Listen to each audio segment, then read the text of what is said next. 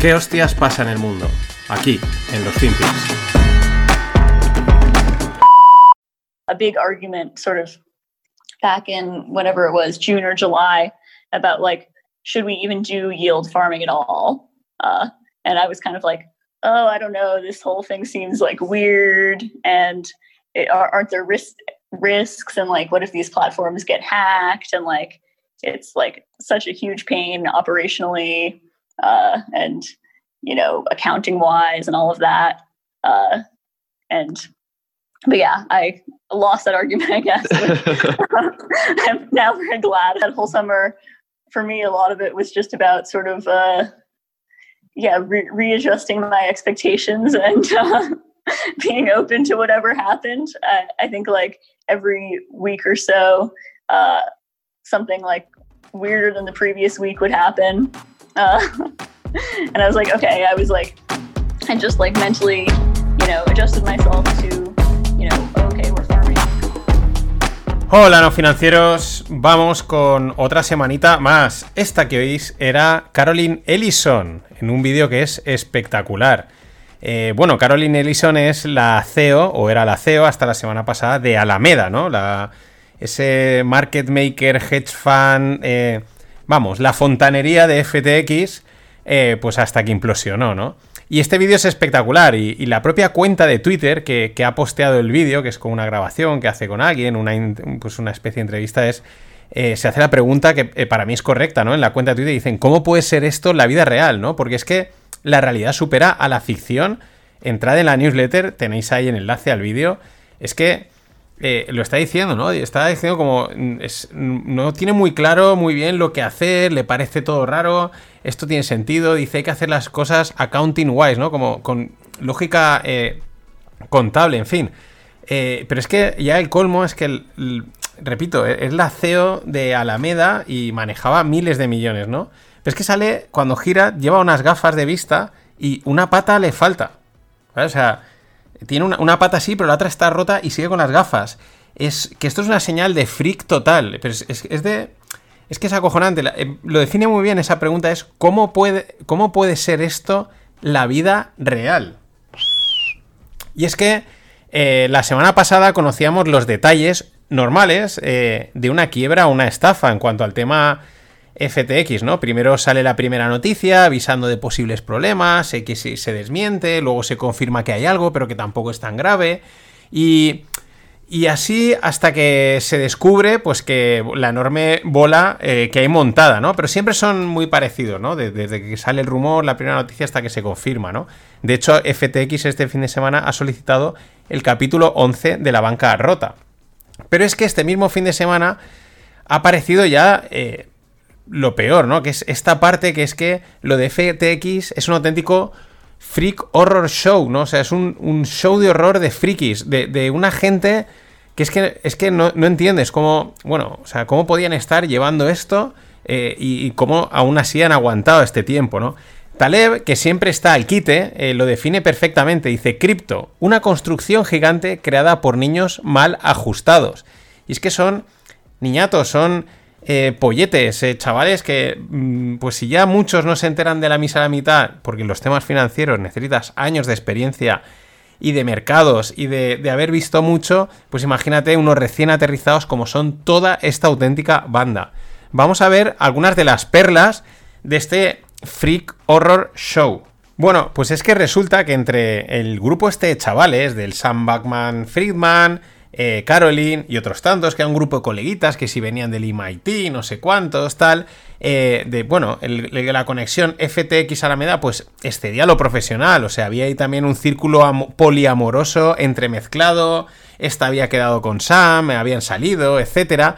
Eh, que bueno, que eso pasa puntualmente, pero parece ser que era muy común. Bueno, lo que viene a pasar en los grupos de adolescentes, pero claro, en este caso, el grupo manejaba un conglomerado valorado en 32 billions. O sea, se iban a, gente muy profesional a presentarles un proyecto y les daban 100, 200, 300, 400 kilos. O sea, una cosa de locos. Pero es que el amigo Sam, Backman Fraud, porque se puede decir ya que es un fraude, el tío había implementado una puerta trasera en el software para poder mover fondos a su placer. Vamos, o sea, acojonante. Esto, esto ya es de locos, ¿no? Pero es que, eh, claro, muchos de esos fondos, pues él hacía lo que quería, ¿no? Eh, pero él, porque él se ha, salido como que él no quería ganar dinero hace tiempo, que él lo que quería era, eh, pues ayudar a la gente, ¿no? Entonces, gran parte del dinero lo canalizaba a una entidad, a una ONG, una especie de, de asociación llamada Effective Altruism, ¿no? El altruismo efectivo, ¿no? Lo cual ya echa para atrás el propio nombre y pues no sabemos, habrán ayudado a mucha gente, pero seguro que a otros otros muchos los han hecho ricos.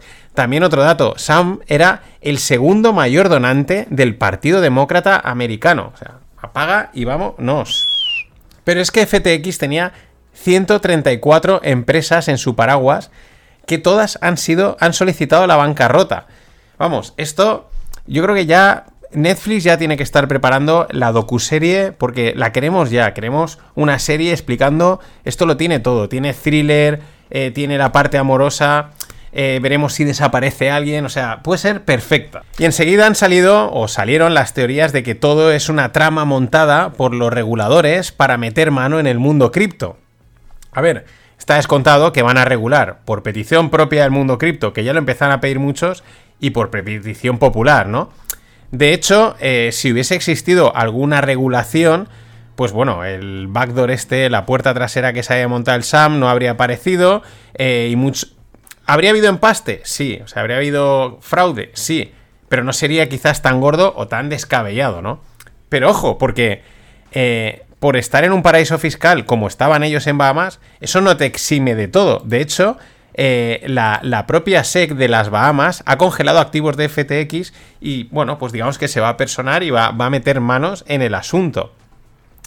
Pero volviendo a Taleb, a los niños mal ajustados y a las conspiraciones, los malvados y reguladores y los despiadados tiburones de Wall Street, que es contra quien va el mundo cripto, la verdad es que no tenían que hacer nada, no tenían ni que montar la conspiración, o sea, solo con reunirse con esta gente que lo hicieron, ver el perfil que tenían, la ingenuidad de toda esta tropa, de esta gente disruptora cripto, porque es una tónica habitual. Eh, cualquiera con experiencia dice, es que no van a durar. O sea, no, esto no puede durar mucho. O sea, estos tarde o pronto la van a liar, ¿no? Encima ese halo de autosuficiencia, de superioridad, de esto no va a quebrar, etcétera, ¿no? Que es cuando pasa cuando llevas poco, llevas poco en esto, ¿no? Y es que es eso, solo tenían que dejarlos solos, a su aire, libres, dejar que se lo creyesen. Porque Cualquiera, pues como he dicho, con suficiente experiencia en mercados, en finanzas, sabe que como dice Gordon Gecko en la película, un tonto y su dinero no estarán mucho tiempo juntos. Y comentaba en el anterior episodio que el impacto dentro del sector cripto estaba claro. Onda expansiva, eh, rollo nuclear, que veremos qué es lo que queda en pie y qué es lo que no queda en pie. El tema es el impacto en el mundo real, ¿no? El salto del mundo cripto al mundo pues, de inversión que conocemos. De momento, ya lo dije, los Venture Capital se llevan el primer palo. Eh, el gran SoftBank, a través de su Vision Fund, ya ha perdido 7,2 billones en inversiones startups, de startups, de los cuales 100 pertenecen a FTX, que tampoco, bueno, 100 de 7,2 no es mucho, pero 7,2 es un buen viaje. De hecho, Masayoshi Son, el, el líder de este, de, este, de este grupo inversor, se ha metido, pues es que se ha metido en todos los pufos. Ha estado desde WeWork a FTX. Todos los grandes pufos que han habido en los últimos años, ellos estaban ahí metidos. Es verdad que cuando vas a buscar tales volúmenes de pasta, solo hay una serie de fondos que te los pueden llegar a aportar. Están un poco como. O le El fondo está, o invierto en este, o no tengo mm, empresas donde invertir tal cantidad de dinero, ¿no? Y los que buscan pasta dicen, cuando necesito tanto dinero, o me lo ponen estos o estos, pero no hay muchos más. Pero normal que Masayoshi haya decidido hacerse a un lado. Ya no presentará los resultados de SoftBank, porque claro, como van a ser malos, pues no los presento, que esto es muy fácil, ¿no? Esto es como la política, que responda a otro. Y dice que se va a centrar en la IPO de ARM, en la que también están metidos. Pero a mí me ha molado mucho nuestro amigo Cupi, que donde pone el ojo pone la bala. Y también se ha fijado en lo mismo, en lo que ya comentábamos. Él se pregunta si la caída de FTX no es también el inicio del colapso del ecosistema Venture Capital Private Equity. Recordar que el Venture Capital son fondos que invierten en startups, el Private Equity son fondos que invierten en empresas más consolidadas que pueden crecer, ¿no? Por ejemplo, invertir en la Fórmula 1 es un private equity. Invertir en una cadena de cafeterías ya consolidada con 50 cafeterías en un país es un private equity. Para entender la diferencia, ¿no? Pero bueno, como decía, copy y pego, eh, traducidos, pues tres tweets de su hilo, que os dejo en la newsletter, que son realmente una lección, ¿no? son de estos hilos que indirectamente te están explicando temas de valoración de empresas, de inversión, etc. Vamos con el primero, dice Cupi. Imagine un sistema en el que obtiene dinero a 10 años, obtiene comisiones por presentarse, puede valorarlo en los libros como le dé la gana, porque al no estar cotizando y, no tener... puedes valorarlo como quieras, Dice, puedes intercambiar acciones o partes con amigos a valoraciones inventadas para establecer valores futuros. Oye, te vendo esto por 20. Ah, vale, pues para adentro, ¿no? Y ya vendrá otro y te lo comprará a 40. Perfecto. Y auditores o administradores cómplices y mucho apalancamiento. Dice, pregúntate si aquí sucedió algo ilegal, ¿no? ese es el, primer tuit de, de Cupi. El segundo dice, llevamos 11 meses del peor mercado bajista en años. La tecnología ha sido barrida, pues la caída de las tech stocks, dice, y los tipos de interés se han disparado. Dice, sin embargo, hay pocas bajadas anotadas en el NAF. El NAF es el Net Asset Value, ¿no? Como el valor que tiene ese activo. Dice, ¿cuál es el equity en un trato de private equity con seis turnos de deuda, ¿no? O sea, ¿cómo puedes valorar esto? Que tiene eh, seis rondas de deuda hechas sobre él.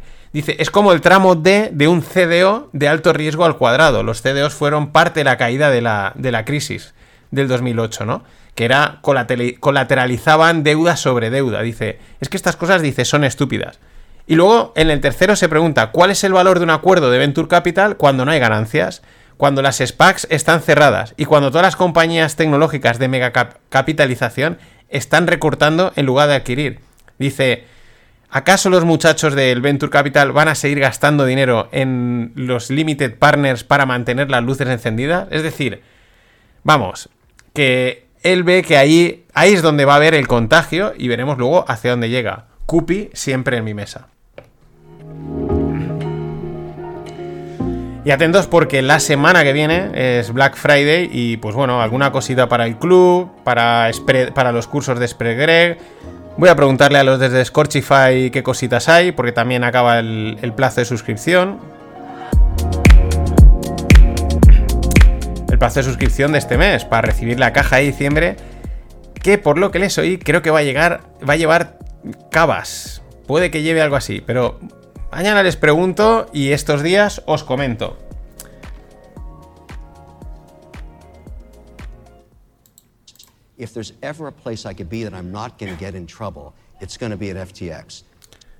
Si alguna vez hay un lugar en el que podría estar en el, y en el que no me meteré en problemas, ese es FTX.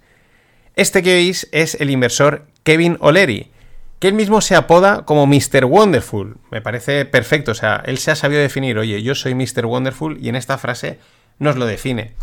¿Cuál es el tema? Pues que si quieres ganar dinero, si quieres la independencia financiera o algo por el estilo, lo conseguirás vendiendo. No hay otra manera. Vender. Vender y vender. Puedes vender un Ponzi, puedes vender un libro, un fondo de bolsa, pero tienes que vender. Esa lección se olvida muy a menudo en los mercados financieros, porque creemos o nos hacen creer o queremos creer que el mercado nos puede hacer ricos. Siempre recuerdo cuando vi una cuenta de resultados de la gestora Bestinver con 90 millones de beneficios por comisiones. Vale, en ese momento ellos gestionaban como 5 o 6 mil millones y con mucho éxito, pero 90 kilos de beneficio empresarial, de, de lo que ganaban de comisiones. En todos los sectores se saben vender, pero hay sectores donde es más fácil vender que en otros. Por ejemplo, la cerveza se vende sola. Pero sin embargo, en las finanzas, en las inversiones, no es así. Por eso la venta es como más sutil y también mucho más emocional, al estilo de O'Leary, o mejor dicho, Mr. Wonderful.